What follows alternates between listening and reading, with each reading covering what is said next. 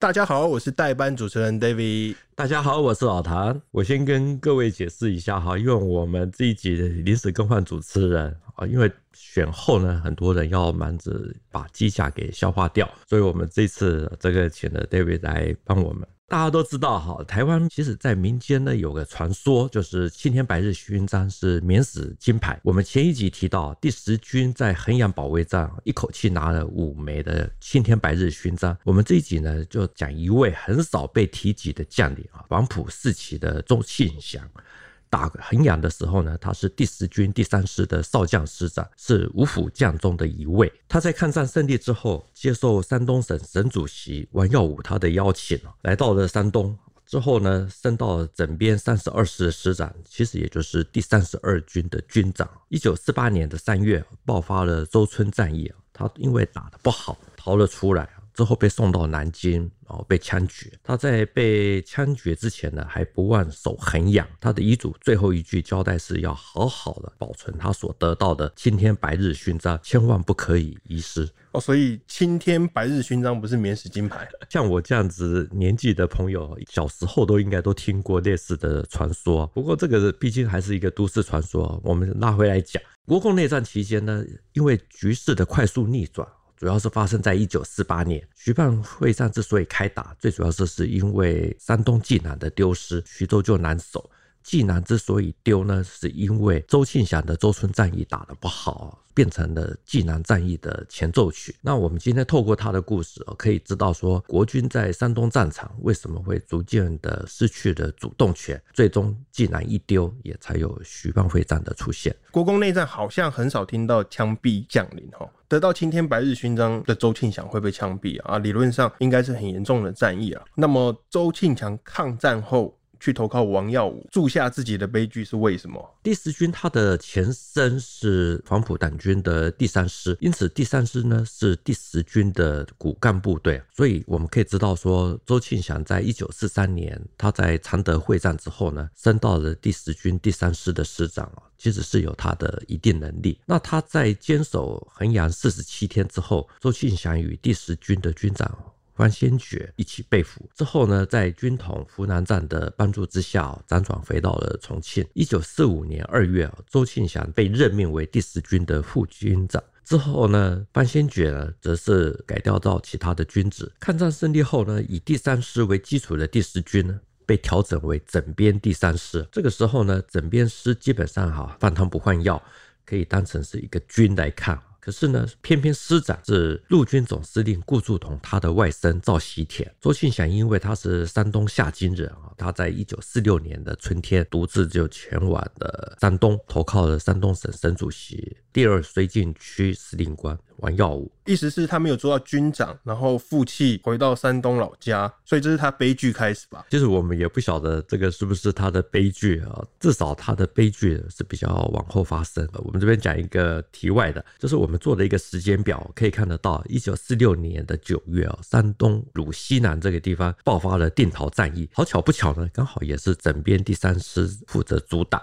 被刘伯承呢诱敌深入，三天时间啊，配备战车的整编第三师呢就再见了。因为赵希田呢他是顾祝同的外甥啊，所以赵希田他的妻子呢那个时候在南京哭诉，郑州绥靖公署主任刘志啊见死不救。虽然呢，战败的原因与赵锡田他轻敌有比较大的关系啊，这的刘志还是因此而下台。之后呢，被俘虏的赵锡田获释回到了南京。意思就是说，抗战的时候，所谓的泰山军，对，第十军就在泰山的老家山东不见了。是我们不知道那个时候周庆祥会怎么想啊？也许他会觉得很幸运，还好没有接到第十军的军长位置啊。不过呢，王耀武对周庆祥其实还是很不错的。逢人就夸。周信祥是一个将才，所以他先后在王耀武下面呢做了蛮多的职位，最后升到了整编第三十二师的师长，奉令驻守周村这个地点。周村是一个什么地方？它是不是是一个村子？周村它不是一个村子啊，是一个有二十多万人口的一个大型的城市。它距离济南不到七十公里啊。国军在这里呢驻扎以三十二师为主的正规军，控制了附近的张店、淄川啊、常山啊。博山、莱芜这些城镇是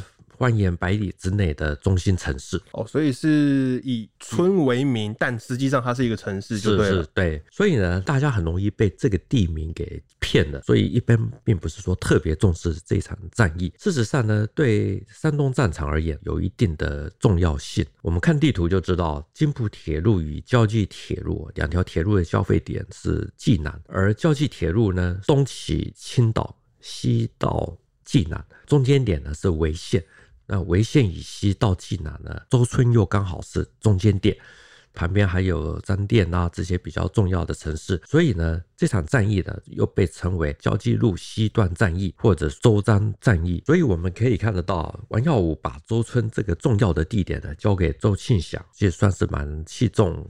周庆祥的。那王耀武本身又是蒋介石的心爱学生啊，所以对于这项命令呢，那个时候在青岛的蒋介石还打电报来召见，要求周庆祥好好的复习戡乱剿共的重责大任。当了总指挥之后，那接下来。一九四八年的三月十日啊，刚好王耀武在山东济南召开全省军政大会，突然间传来有大批的共军朝周村前进啊，王耀武中断了开会讨论对策啊，到了下午立刻命令周庆祥回到周村收缩部队集中还手，结果没想到才过两天，才三月十二日，周村啊、张店啊全部都丢了，因为那个时候呢，华野他的前锋逼近的济南啊，王耀武就把逃出来的周庆祥呢。送到南军军法局，刚好呢，国防部驻周村的督战官呢下落不明啊，他的妻子呢与赵西田的妻子一样，去国防部哭诉，指控周庆祥呢。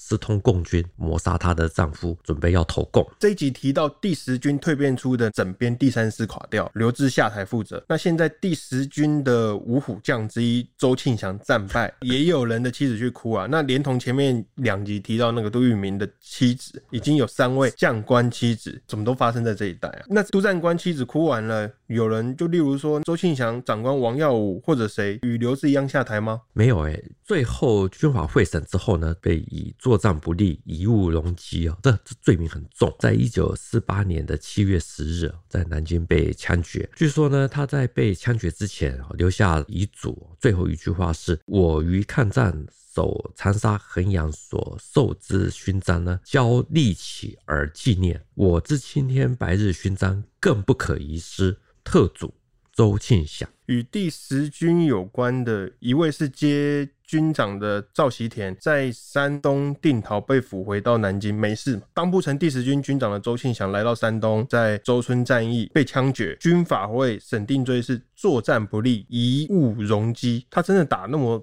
差吗？我很好奇，就是说为什么胶东战役之后，共军采取的攻势，第一场战役就选定周村？这整个呢，还是要从山东整个局势来说。从山东来台的有一位作家叫王鼎钧，他在《关山夺路》这本书里面啊，他写道：概括的来说，抗战胜利后到大陆撤守，维持四年，山东它的形势是：第一年共军采取攻势，第二年、第三年都是采取守势，到了最后一年呢，共军又采取。取了攻势。那个时候呢，山东境内有两条铁路啊，就是胶济铁路啊，自东而西；津浦铁路自北而南，好比两根扇骨夹出了一个扇面，中间呢是一大片的山地啊，好比扇面上的山水，大小战役无数，双方所争夺的就是这两条扇骨的一幅画。透过铁路来理解一下。我们之前有讲过啊，在一九四七年的年初啊，蒋介石那个时候呢，把全面进攻改为重点进攻，东边呢就以山东为主，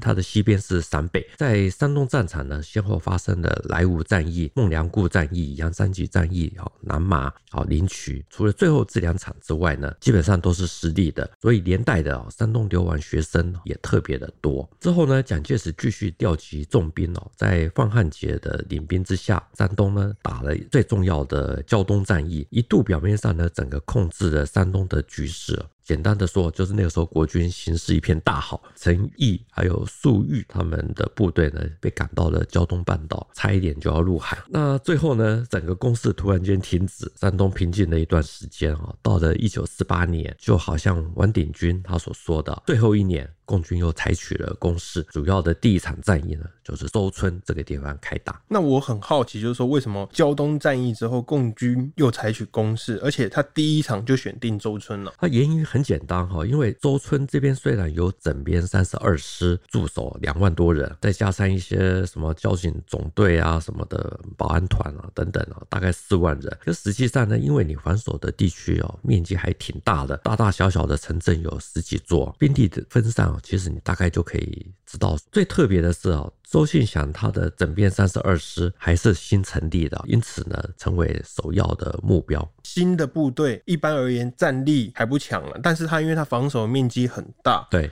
就是是指挑软的吃的概念嘛。对，华东野战军他的山东兵团啊，就是许世友还有谭震林呢，那个时候在中共中央军委的指示下，以周村。三店作为反攻的首要目标，于是呢，山东兵团决定哦，不打逐城逐镇的这种战争，而是采取挖心战术，直接就是交际铁路西段中央位置的周村打掉整个指挥中心，然后再四面开花。扩张他的战果。那根据这个原则呢，山东兵团呢一次性的出动了七纵、九纵、十三纵、渤海纵队啊等等。其中呢，以聂凤智的九纵负责主攻周村。他们是在一九四八年的三月一日呢，非常隐秘的、悄悄的开出，在大雨中呢，向周村还有张店迅速的移动，结果呢，王耀武他在山东济南召开军政大会，他的第一天呢，早上就传来共军朝周村前进的情报。王耀武得知以后呢，大骂情报来得太慢，还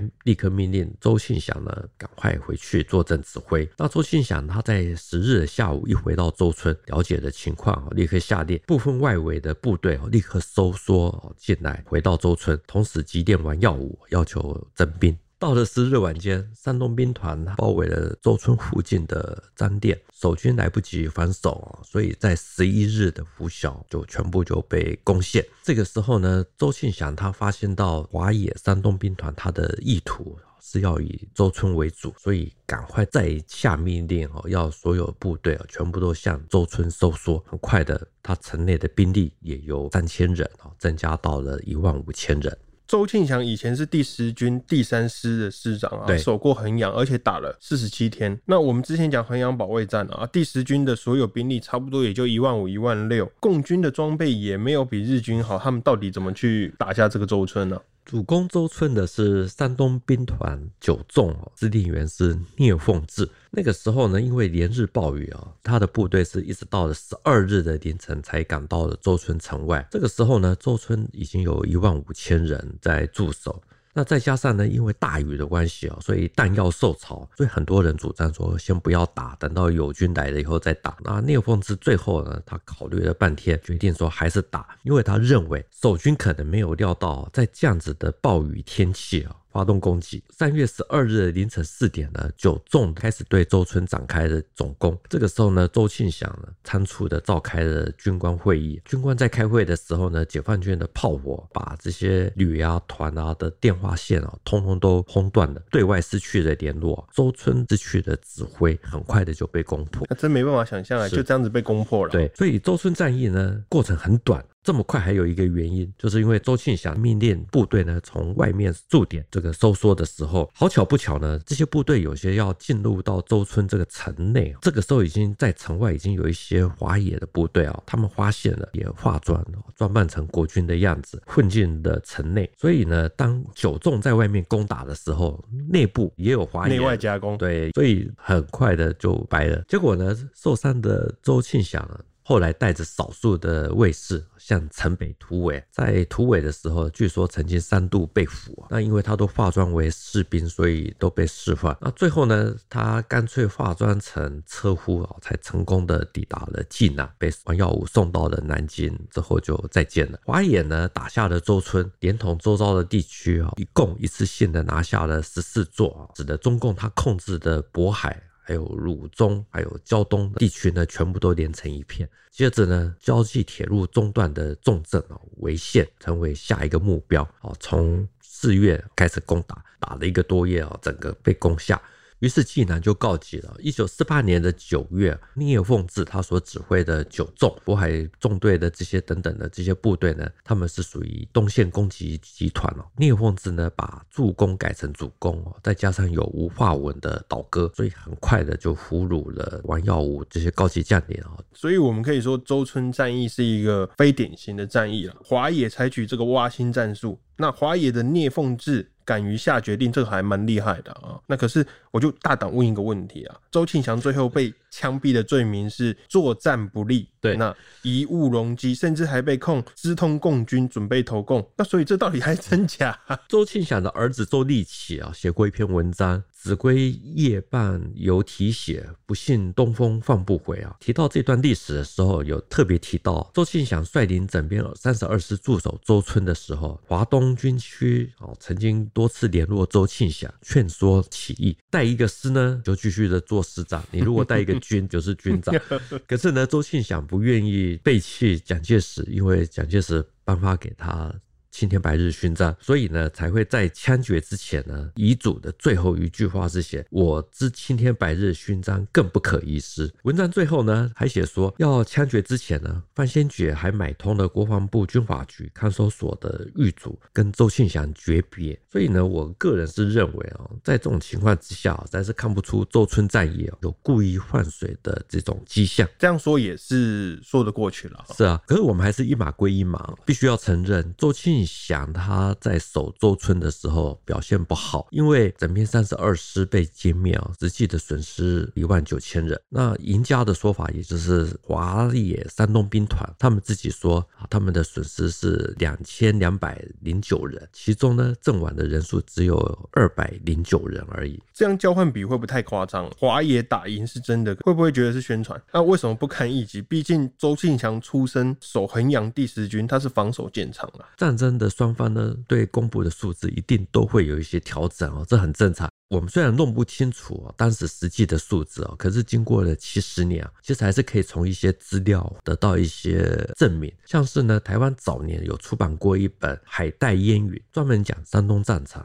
那这本书的作者海屈生，他出身游击队啊，所以他里面提到，民国三十五年二月，他还记得马歇尔、张治中、周恩来到济南开的和谈会议，王耀武呢、陈毅、粟裕也都出席了和谈会议。他因为职务的关系啊，所以有机会在场外啊听到王耀武与陈毅他们的对话。对，王耀武问说：“你看我们的防御工事做得如何？”陈毅说：“乌龟战术不堪一击。”那王耀武呢，就听了以后不甘示弱的说：“耗子总没办法把它给掏开吧？”耗子是老鼠，他就是骂他嘛。对对，因为陈毅是四川人啊，王耀武得到了口头上的胜利啊，没想到就两年之后，竟然就这样子被打开。作者他就很感慨的说：“抗战胜利的国军进入接收的每个大城市呢，都在那边修防御工事，形式呢大部分都是选择道路交叉处修建碉堡，背面依托城市的建筑，那另外三面开射孔。”控制街道，他说这些碉堡建筑呢，都是下一道命令哦，